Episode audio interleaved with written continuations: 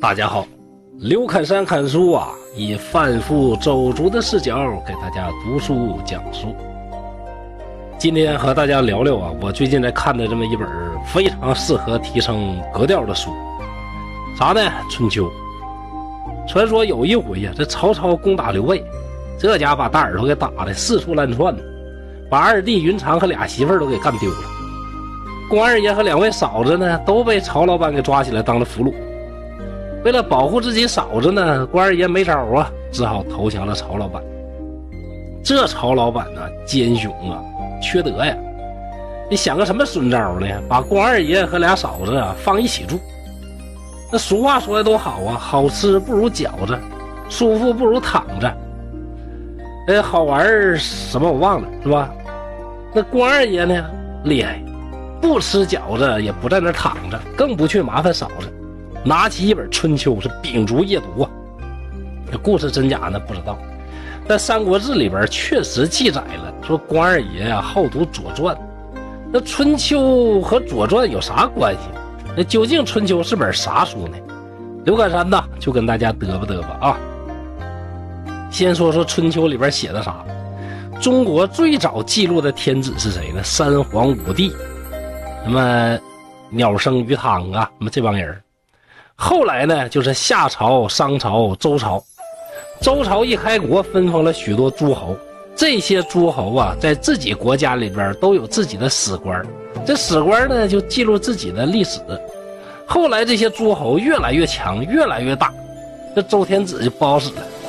孔子一看这种情况啊，非常伤心难过呀，用尽一生啊，去推广自己的理念。就致力于恢复周朝刚开始那样，后来的过了七十了，一看呢，完喽，再怎么整啊，我的理想也实现不了喽。那既然实现不了自己理想，我剩那几年干点啥呢？想了一想呢，哎，有招了，他把鲁国的历史啊摘了这么一段，把这摘出来这一段呢整理整理呀。这个错别字改一改啊，有些不太好理解的这个文字呢，给调整了一下，就形成了这本书，叫《春秋》，或者叫《春秋经》。为啥在这段呢？大概也，是因为说这段时间嘛，周天子地位呢下降非常的快，在这个过程里边，到底是谁呀，一个个那个蹦出来颠覆周朝初年的格局？孔子就是要把这帮人揪出来。让世人看到他们的嘴脸，并且把他们记录在历史里边。那这本书为啥叫《春秋》呢？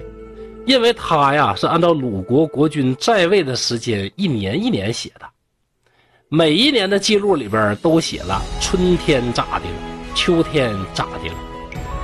那如果春天咋地没咋地，秋天咋地没咋地，啥事都没发生，那也得写上春天、秋天。这个呀是一种固定的格式，所以说呢，这本书就叫《春秋》。那《春秋》为啥总和《左传》在一起说呢？因为《春秋》吧写的就太简单了，所以后来有这么姓公羊这么一家，姓谷梁这么一家，还有姓左的这一家，那么三家啊分别进行了补充和解释。公羊家解释的呢就叫《公羊传》，谷梁家解释的叫《谷梁传》。那那本当然就叫《左传》。公羊和果梁这两家解释那太迂腐了，尤其后来呢，那些儒家的这个学者，什么朱熹啥的，在他们的基础之上呢，那进一步给解释的那都不像原话了，就像看电影似的。本来人家导演没说那些事儿，你非得家伙一阵给过度解读啊，没什么意思。真正啊。最好的啊，这个最贴近于原著的啊，也没什么感情色彩的，就是这《左传》。这个呀，就是所谓的《春秋经》一经加上三传啊。这三传当中最有名的啊，最常见的就是我说的这个《左传》。关二爷读的《春秋》，其实啊就是《左传》。《左传》记录了从鲁隐公元年到鲁哀公十四年的历史。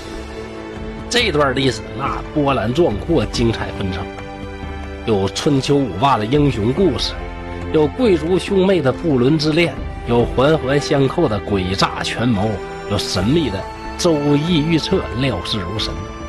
像咱熟悉的好多成语，什么退避三舍呀、外强中干、言归于好、狼子野心、灭子招食、困兽犹斗、鞭长莫及，什么风马牛不相及、贪天之功、吃一堑长一智等等，好多都来自于春秋的原文或者左传。而一些耳熟能详的故事呢，像郑庄公掘地见母，在黄泉里边跟自己老妈相见。石阙大义灭亲，重耳流亡，烛之武退秦师，还有那个课本上学那叫啥？曹刿论战，楚庄王问鼎，伍子胥出关，好多的故事啊都来源于此。当然了，这本书虽然有意思，又提升你的格调，但里边迂腐的地方太多了。更重要是啥呢？看不懂啊！所以在选一本好的读本啊，那是相当重要。那咋样的读本是好的呢？我这思路有几条啊。第一，要全本，不要删节版的。比如我手上这本你看看，这删的乱七八糟，前言不搭后语的，看着你不迷糊啊？说这书不能看啊，不能看。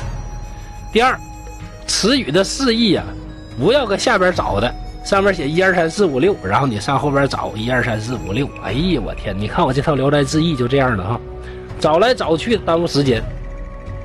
第三点呢，必须得是一眼就能看出来，说哪些字儿啊是春秋里写的，哪些字儿是左传里写。第四，重要的字儿一定要有注音，比如说这个石阙和周须，这要是没有注音的话，多容易读错，对不？本来你提升你的格调了，结果一读全大白字儿啊，那就不是提升格调了，那变成丢人了。所以嘛，我推荐现在呀，我现在正在看的这本书，青岛出版社出版的这本叫《十三经精解》，其中有一部就是《春秋左传精解》。你看这书这个排版格式啊，真太完美了，大字儿原文，小字儿解释，放在一起呀，很方便阅读，不用来回翻，而且你还能看清说哪个是原文呢，哪个是释义。再看这儿。开篇几百字概括一下历史的背景和前因后果，这一看呢，大致的这个情况呢，你心里边就有个数啊，就知道里边发生这个事儿它的背景是什么。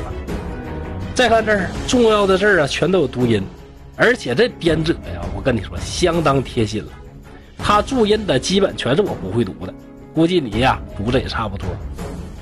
再有呢，这个标注很准确，写的经的就是春秋中的原文。写着传的就是《左传》的内容。其实你看古文书就得看这样的。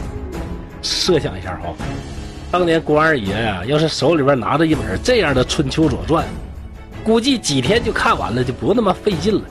看完了干啥呢？好好吃顿饺子吧，对不对？